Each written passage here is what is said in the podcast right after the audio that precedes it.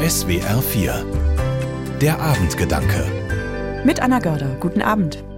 Mit Schrecken habe ich vor ein paar Wochen festgestellt, dass ich abstumpfe. Ich höre Nachrichten im Radio von Krieg, Hunger und immer neuen Katastrophen und dann koche ich weiter das Abendessen, setze mich gemütlich über ein gutes Buch und wische die Toten, die Verzweifelten, die Leidenden aus meinen Gedanken, so wie ich die Bilder des Schreckens vom Smartphone wische und lieber die fröhlichen Bildchen aus dem Familienchat ansehe. Ist das Selbstschutz? Ja, das ist es bestimmt. Immer nur Grauen, immer nur Erschrecken, das schaffe ich nicht. Ich habe Angst, Angst davor, selber im Leid zu versinken, wenn ich das Leid anderer zu nah an mich heranlasse.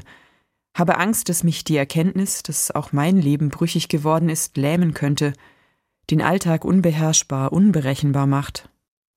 Selbstschutz? Aber um welchen Preis? Ich will nicht abstumpfen. Ich will nicht, dass mir Schrecken und Leid, dass mir Ungerechtigkeit und Gewalt egal werden. Ich will nicht zu einem gefühllosen Ding werden, das das Leid der anderen an sich vorbeirauschen lässt, dem die Welt und die Menschen völlig gleich sind. Ich will ja fühlen. Ich will ja mitleiden, Mitleid spüren. Ich will doch Mensch bleiben. Mensch unter Menschen, Mensch bei den Menschen, Mensch mit den Menschen, Mitmensch.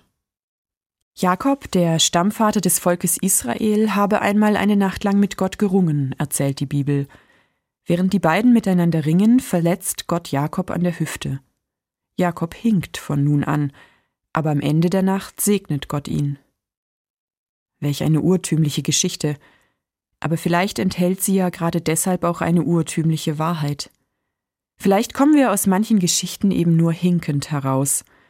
Da ist Selbstschutz gut, damit es beim Hinken bleibt und wir nicht fallen, aber ohne das Hinken, ohne den Schmerz, die Verletzung, ohne das Mitfühlen und Mitleiden geht es eben auch nicht. In einem Artikel von dem katholischen Journalisten Raul Löbbert habe ich folgenden Satz gelesen, und ich glaube, er ist wahr. Erst die Unempfindlichkeit gebiert Ungeheuer, die hassen können.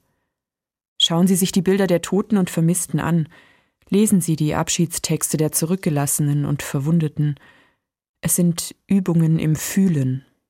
Nichts ist wichtiger in verzweifelten Zeiten wie diesen. Wer fühlt, erinnert sich.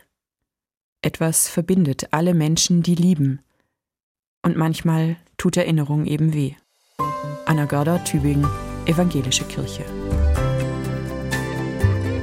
Die Abendgedanken können Sie auch jederzeit nachlesen und nachhören. Im Internet unter swr4.de.